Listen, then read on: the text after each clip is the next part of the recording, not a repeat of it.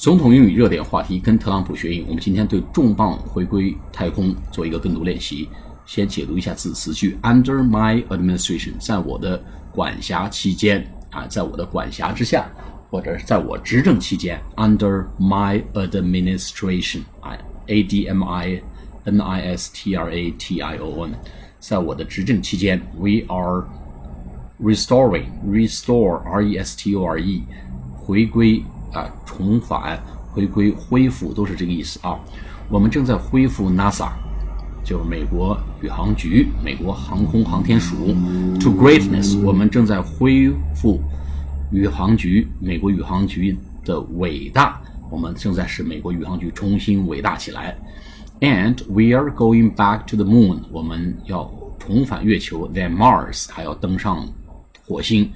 I'm updating my budget. 我正在更新预算，to include 去包含 an additional 1.6 billion dollars，去追加十六亿美金在预算当中。B U D G E T 是预算的意思，additional 是额外、额外的，就另外的、追加的。A D D I T L O N A L，so that 以至于以便我们 we can return 我们可以重返宇宙，return to space in a big way。 我们可以重磅重返太空啊！好，我们做一个跟读练习。Under my administration, we are restoring NASA to greatness, and we are going back to the moon, then Mars. I'm updating my budget to include an additional $1.6 billion so that we can return to space in a big way.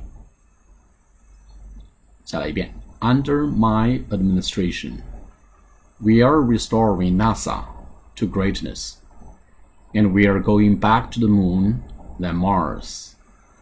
I'm updating my budget to include an additional $1.6 billion so that we can return to space in a big way.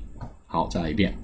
Under my administration, we are restoring NASA to greatness. And we are going back to the moon, then Mars.